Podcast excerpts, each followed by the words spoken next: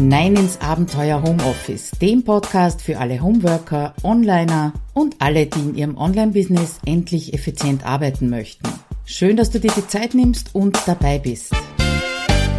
Hallo und herzlich willkommen zurück nach einer kurzen Podcast-Pause. Vorige Woche bzw. vor 14 Tagen habe ich ja einen Gastartikel gehabt und deswegen gab es keine Episode. Dafür heute mit einem Thema, wo ich sagen würde, das ist wahrscheinlich jedem bewusst. Es geht um das Parkinson'sche Gesetz und was das eigentlich besagt. Allerdings in der Praxis, da hapert es manchmal.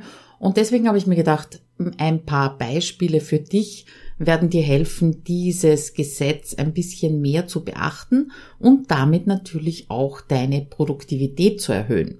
Also, zuerst schauen wir uns an, was steckt da dahinter, die, der Unterschied zwischen natürlicher und künstlicher Verknappung, ein paar Praxisbeispiele, wie du eben dieses Parkinson'sche Gesetz für dich nutzen kannst und dann noch ein paar Praxistipps dazu. Ähm, wo starten wir? Ich würde sagen, wir starten in einer perfekten Welt und in dieser perfekten Welt würdest du in der Früh einfach auf deine To-Do-Liste schauen und anfangen oben zum Abarbeiten und am Abend ist alles erledigt, die To-Do-Liste ist leer und dann bereitest du vielleicht den nächsten Tag noch vor. In der idealen Welt, die haben wir aber nicht, wir haben nämlich die reale Welt und da schaut das natürlich ein bisschen anders aus. Vor allem, wenn du selbstständig bist, wenn du keinen Chef hast, der dir Zeitvorgaben gibt, Zielvorgaben gibt, ja, das ist auf der einen Seite natürlich gut, weil du bist freier, wenn du selbstständig bist. Auf der anderen Seite geht deine Freiheit eben leider sehr schnell flöten, wenn du immer nur hinten nach bist. Und zwar egal in welchem Aufgabengebiet. Du bist hinten nach mit deiner Buchhaltung, das höre ich ganz oft, mit dem Content, mit deinem Launch, der deswegen zum Beispiel nicht funktioniert, mit deinen Terminen, weil immer alles länger dauert, als du gedacht hattest. Ja, und da hilft, sage ich einfach mal so, das Parkinson'sche Gesetz. Was steckt jetzt dahinter? Und ich habe es recht spannend gefunden, da mal auf Wikipedia zu schauen, weil das ist gar nicht so alt, ist, also kommt aus den 50er Jahren, äh, wie ich vermutet hätte. Ich hätte gedacht, das war also irgendein Philosoph irgendwann mal, ist es nicht. Und zusätzlich gibt es sogar mehrere Parkinson'sche Gesetze, habe ich eben auf Wikipedia nachlesen können. Aber das bekannteste davon ist sicher das, worum es heute geht. Und zwar, dass sich Arbeit genau in dem Maße ausdehnt, wie Zeit für ihre Erledigung zur Verfügung steht. Und wahrscheinlich kennst du das von dir selber, wenn du auf deinen Kalender schaust und es sind nur ganz wenige Termine drinnen in der Woche und vielleicht tummeln sich auf deiner To-Do-Liste auch nicht 20 Aufgaben für heute, ja dann taucht dieses Gefühl auf, alle Zeit der Welt. Oder du kennst das noch aus der Anstellung. Der Arbeitstag hat acht Stunden. Arbeit wird auf diese acht Stunden aufgeteilt. Das heißt, da liegt die Priorität äh, darauf, sich acht Stunden lang zu beschäftigen aber nicht in dieser Zeit möglichst effizient zu arbeiten und dadurch natürlich auch mehr zu arbeiten. Ich weiß, das ist jetzt eine totale Verallgemeinerung, aber das ist das, was ganz viele in ihrer unter Anführungszeichen DNA drinnen haben. Wenn die Vorgabe nämlich von einem Chef, einem Vorgesetzten wäre, äh, wenn du diese Aufgaben erledigt hast, wenn du damit fertig bist, kannst du nach Hause gehen, Tja, dann wird die Arbeitswelt wahrscheinlich anders ausschauen und die Leute würden wesentlich kürzer und nicht diese acht Stunden pro Tag im Büro sitzen. Ja, also unterm Strich, es geht beim Parkinson'schen Gesetz um Verknappung und zwar um Zeitverknappung. Es gibt die natürliche Verknappung und Parkinson'sches Gesetz ist ganz oft die künstliche Verknappung. Wo ist da jetzt äh, der Unterschied beziehungsweise was spricht dafür, was spricht dagegen? Also wenn du mit dieser Zeitverknappung arbeitest, dann fühlt sich das erst einmal sehr unnatürlich an. Ja, einfach du bist es nicht gewohnt, äh, so achtsam mit deiner Zeit umzugehen und dich selber auch in gewisser Weise zu beschränken. Allerdings fühlt sich das nur deswegen so komisch an, weil es eine künstliche Verknappung ist. Weil die natürliche Verknappung, die funktioniert super, wenn du nur an deine letzten Arbeitstage vor einem Urlaub denkst. Was da alles möglich ist und wie schnell du da gewisse Dinge erledigt hast, ist unglaublich. Und du hast dann sicher schnelle Entscheidungen darüber getroffen, was ist jetzt unbedingt noch wichtig, was muss ich vorher machen und hast das dann einfach zackig abgearbeitet, ja. Und äh, so sehr wir in HomeSuite Office, meinem Halbjahresprogramm, das übrigens im Oktober wieder startet, daran arbeiten, dass wir die Effizienz erhöhen, Workflows etablieren, äh, ja, vor dem Urlaub, da schalten die Teilnehmerinnen immer nochmal den Turbo dazu und sind dann selber ganz verblüfft und erstaunt, was alles möglich ist. Und falls du jetzt meinst, ja, eh logisch, ja, weil es eine, eine echte, eine wirkliche Verknappung ist, dann denk bitte kurz an die letzte Situation, in der du irgendwo gelesen hast, nur noch heute zu diesem Preis. Und dann hast du gekauft. Also im Verkauf funktioniert diese künstliche Verknappung sehr gut. Und zwar selbst wenn oder obwohl du weißt, das ist jetzt ein Trick, um mich zu dieser Entscheidung zu bringen funktioniert trotzdem, sonst wird es ja keiner mehr machen. Also warum sollte das eben in deinem Zeitmanagement nicht funktionieren? Natürlich steckt da so eine kleine Gefahr dahinter, hinter dieser künstlichen Zeitverknappung, weil ganz klar, das kann enden in ungesunde, in ungesunder Selbstoptimierung, in Stress. Und das ist natürlich nicht sinnvoll. Ja, genauso wenig ist für dich sinnvoll, wenn du jetzt anfängst zu schludern. Ja, das Ziel ist es, eben eine Ausgewogenheit zu haben zwischen flott, äh, effizient und trotzdem qualitativ gut zu arbeiten, ohne dass eben dein Puls immer auf 180 ist. Das ist ja auf Dauer nicht gesund. Und drum ist es wichtig, dass du dich an diese oder deine Zeitverknappung herantastest. Dazu gibt's also später noch ein paar Praxistipps. Aber gehen wir mal weg von der Theorie. Schauen wir uns erst einmal drei Beispiele aus der Praxis an, die ich eben auch unter anderem in HomeSuite Office immer wieder erlebe. Ähm, wie gesagt, wir arbeiten da an vielen unterschiedlichen Strategien, um vor allem die Aufgaben, die so rund um die Kernkompetenz der Teilnehmerinnen anfallen und trotzdem erledigt werden müssen, effizient zu erledigen. Aber vor allem während unseres äh, virtuellen Coworkings höre ich gewisse Aussagen in dieser oder ähnlicher Form, wie ich sie dir jetzt äh, vorlesen werde, immer wieder. Das erste ist, mein Perfektionismus hat mich nicht fertig werden lassen. Und besonders oft höre ich diesen Satz im Zusammenhang mit Blogartikel schreiben. Also rein theoretisch ist der Text nämlich schon fertig, aber da wird noch herumformuliert, da wird noch einmal recherchiert, da wird die Reihenfolge der einzelnen Worte, die Satzstellung umgestellt, doch ein besseres Bild gesucht. Ja, und im Endeffekt dauert es dann zehn Stunden oder vielleicht sogar mehr, bis so ein Artikel fertig ist und dann mit einem tiefen Seufzer und natürlich der Überzeugung, dass der Artikel nicht perfekt ist, der Veröffentlichungsbutton gedrückt wird. Aber oft wird er gar nicht gedrückt, ja. Und es sammeln sich dann äh, angeblich halbfertige Werke in der WordPress-Schublade an oder wo auch immer dieser Text vorbereitet wird. Ja, und das ist einfach schade drum. Nicht nur, dass es Zeitverschwendung ist, es ist schade, wenn deine Inhalte nicht rausgehen. Was kannst du jetzt machen, wenn das auf dich zutrifft, egal ob es jetzt Blogartikel schreiben oder etwas anderes ist, wenn dein Perfektionismus da immer wieder dazwischen krätscht? Zuerst brauchst du statt dem Gefühl, das dauert immer ewig, eine realistische Zahl. Und zwar die Stunden, die du derzeit vom Konzept bis zur Veröffentlichung für einen Blogartikel benötigst. Bitte, wenn Blogartikel dein Thema nicht ist, dann wende das einfach an auf das Thema, das dich äh, beim Perfektionismus packt, ja. Also, das heißt nicht, dass du jetzt zehn Stunden dann am Stück dran arbeiten musst, aber du brauchst einfach eine Gesamtsumme. Du wirst übrigens feststellen, schon alleine dadurch, dass du diese Zeit beobachtest und trackst, wirst du konzentrierter arbeiten. Das nur nebenbei, aber das ist natürlich immer eine, ein, ein Nebeneffekt von Beobachten beziehungsweise auch von Time Tracking. So, nächster Schritt, du brauchst ein Ziel, das heißt die Stundenanzahl, die du eben in Zukunft drauf verwenden möchtest. Zum Beispiel halbe Stunde für die Recherche, halbe Stunde für das grobe Konzept von dem Artikel, zwei Stunden für das reine Schreiben, also tippen, ja, und dann brauchst vielleicht noch eine Stunde für hübsch machen, Bilder suchen, beziehungsweise Bilder finden und Entscheidung treffen und Suchmaschinenoptimierung nochmal eine Stunde. Dann bist du also unterm Strich bei vier Stunden pro Blogartikel, die du dir als Ziel vornimmst. Aber Achtung, die werden nicht sofort funktionieren. Ja, du kannst also nicht von zehn auf vier Stunden äh, runterkürzen in einem Schritt. Ja, ich brauche inzwischen, wenn ich nicht viele Screenshots dafür machen muss und der Artikel so um die 1800 Wörter ist, brauche ich drei bis vier Stunden für einen Artikel. Aber diese drei bis vier Stunden habe ich vor ein paar Jahren noch für einen 500 Wörter Artikel gebraucht. Also du siehst schon, fang bitte an, deine Zeit künstlich zu beschränken, aber Stück für Stück, nicht sofort von 10 auf 4 Stunden.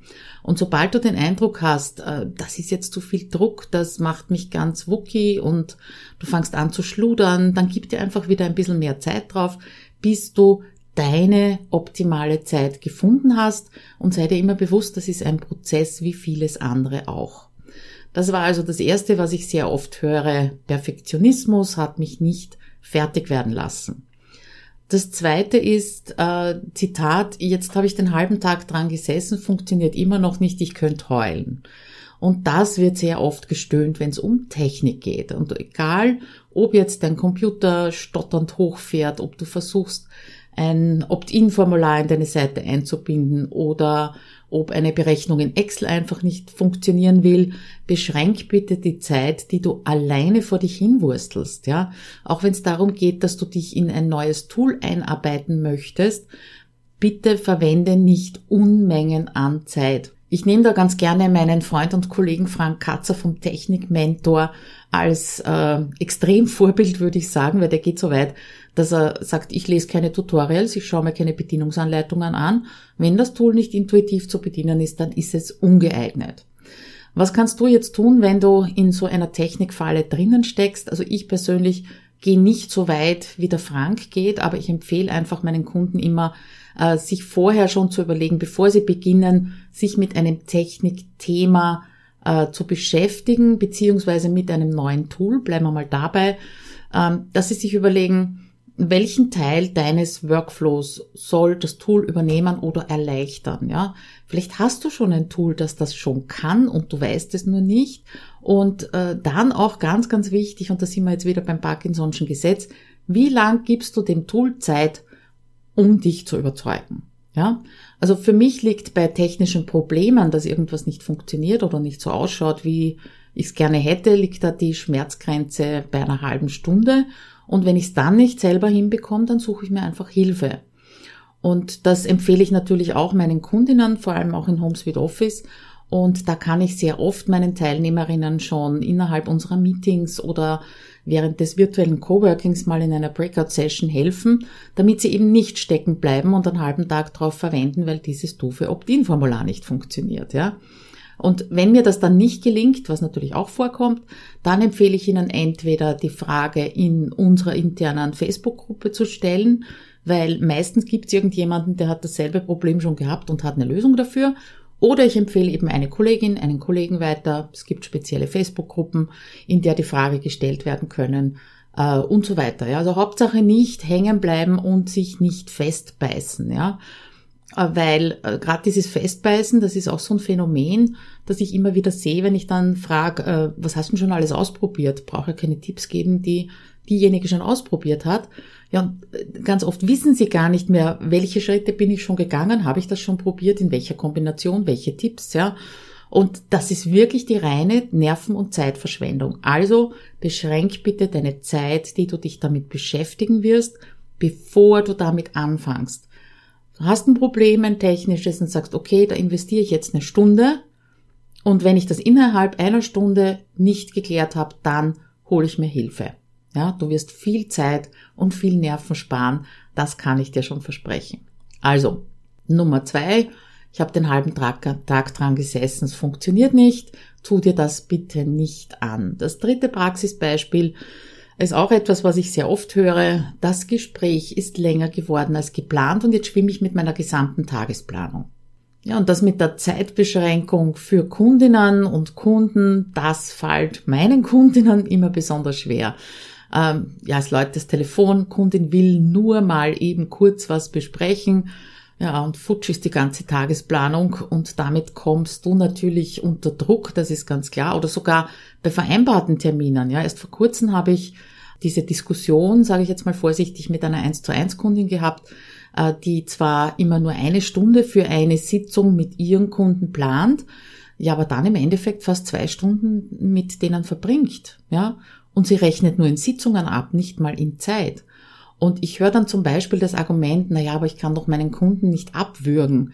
Ja, natürlich kannst du das nicht. Allerdings, äh, wenn du mit Kunden eins zu eins irgendwie zusammenarbeitest, dann bin ich sicher, dass du in der Lage bist, das Gespräch so zu führen, du führst, ja, dass ihr nach der vereinbarten und damit natürlich künstlich beschränkten Zeit an einem Punkt seid, bei dem ihr das Gespräch gut beenden könnt. Was kannst du also machen, wenn dir genau das immer wieder deine Pläne und deine Tage durcheinander haut? Also ich habe ja nicht viele 1 zu 1 Kundinnen, aber ich bemerke es in den Mastermind-Meetings. Das ist äh, in der Verlängerung von HomeSuite Office 2.0 immer wieder. Wenn ich jetzt jeder Teilnehmerin äh, 30 Minuten Sprechzeit geben würde, dann würden wir für die Lösung 30 Minuten brauchen. Und wenn es nur 15 Minuten sind, dann finden wir innerhalb dieser 15 Minuten die gleich gute Lösung. Und das kann ich deswegen sagen, weil ich immer wieder mal ausprobiert habe, 20 Minuten, 15 Minuten. Also es ist egal, einfach deswegen, weil sich dann die Mastermind-Teilnehmerinnen in dieser kurzen Zeit darauf konzentrieren müssen, ihr Thema vorzustellen und die Impulse der Gruppe aufzunehmen. Und das fokussiert unheimlich. Also wenn du Schwierigkeiten damit hast, die Zeit mit deinen Kunden einzuhalten, dann kannst du Folgendes versuchen. Drei Tipps habe ich da. Bei ungeplanten Anrufen, bitte stellt gleich am Anfang klar, ja, können wir gerne besprechen, ich habe aber nur zehn Minuten Zeit. Oder du gehst eben gar nicht dran, wenn es gerade nicht passt. Und wenn du sagst, ich habe zehn Minuten Zeit, dann bitte halte dich dran, sonst wirst du nämlich unglaubwürdig deinem Kunden gegenüber. Zweite, zweiter Tipp, äh, lege geplante Termine nicht ins Nichts, also wo einfach rundherum nichts ist, Freizeit, freie Arbeitszeit, ja, sondern leg sie so, dass du wirklich danach den nächsten Termin hast.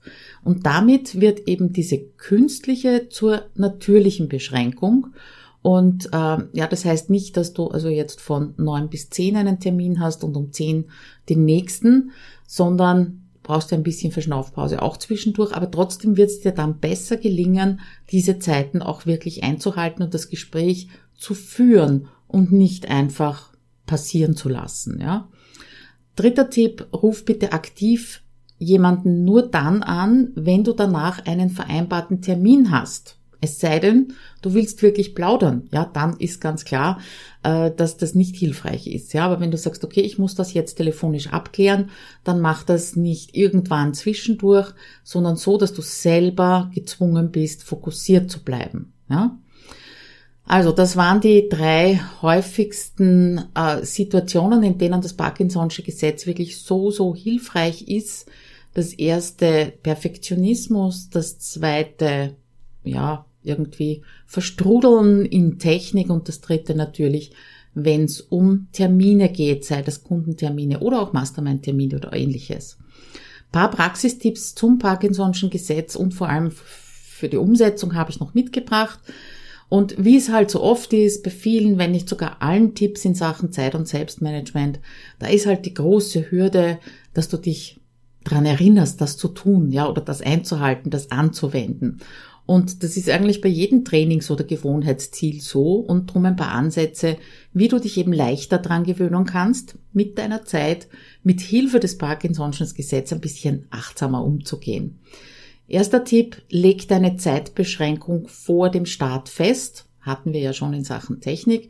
Also egal, ob du wie ich in Trello deine To-Do-Liste verwendest oder ob du deine Aufgaben jeden Tag in den Kalender schreibst oder auf ein Post-it, ganz egal. Überleg dir immer, wie lange du dir dafür Zeit gibst und schreib das vorher drauf. Ja, in Trello kannst du entweder ein benutzerdefiniertes Feld dafür verwenden. Ich habe dir da einen Screenshot eingebunden.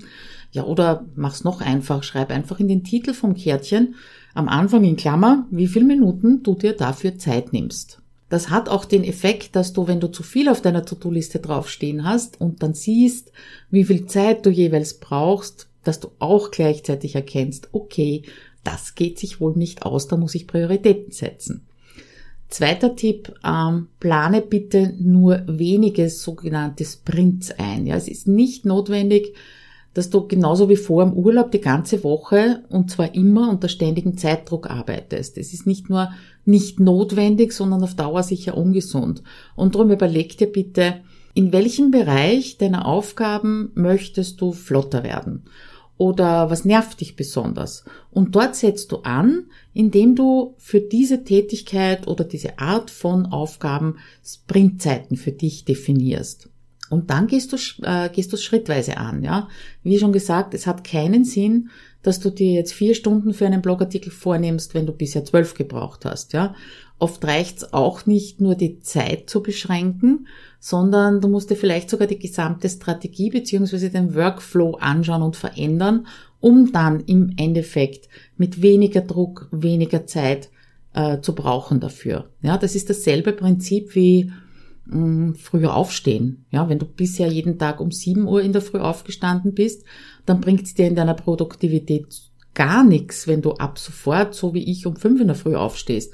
Du wirst nur müder sein und im Endeffekt äh, weniger produktiv sein. Ja, ähm, das ist auch schrittchenweise sich dran gewöhnen.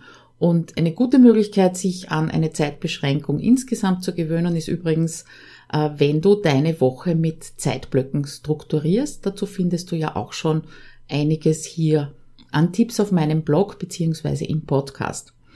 Dritter Tipp äh, für die Praxis, gönn dir Daddeltage. Oh, ich liebe diese Daddeltage. Das sind oft zwar nur so halbe Tage, aber da drehe ich mein Time-Tracking nicht auf und lass mich einfach durch meine Aufgaben treiben. Ja, mach dir das Mach das ganz bewusst, dann hast du nämlich auch kein schlechtes Gewissen und kannst es so richtig genießen, dass du einfach mal das erledigst, was dir gerade unterkommt, was dir gerade Spaß macht. Ja, und am nächsten Tag hast du dann wieder deine Sprintzeiten drinnen. Ja, also gerade diese Abwechslung, die minimiert den Gesamtdruck und sorgt auch einfach dafür, dass du motiviert bleibst, ja, weil gerade als Selbstständige, Selbstständiger, du bist dein eigener Boss, also schau bitte drauf, dass du der beste Boss oder die beste Chefin für dich bist, die du sein kannst. Ja, und das funktioniert ganz oft, indem du das Parkinson'sche Gesetz oder Parkinson'sche Prinzip beachtest. Ja, das war's dazu. Ich hoffe, das hilft dir wieder ein Stückchen weiter. Wenn es das tut, freue ich mich natürlich über einen Kommentar am Blogartikel. Entweder den findest du unter abenteuerhomeoffice.at 176 ja, und über ein paar Sternchen beim Podcast freue ich mich natürlich auch. Und ich würde sagen, wir hören uns in 14 Tagen wieder. Viel Spaß und viel Erfolg natürlich mit dem Parkinson'schen Gesetz. Bis dann. Ciao.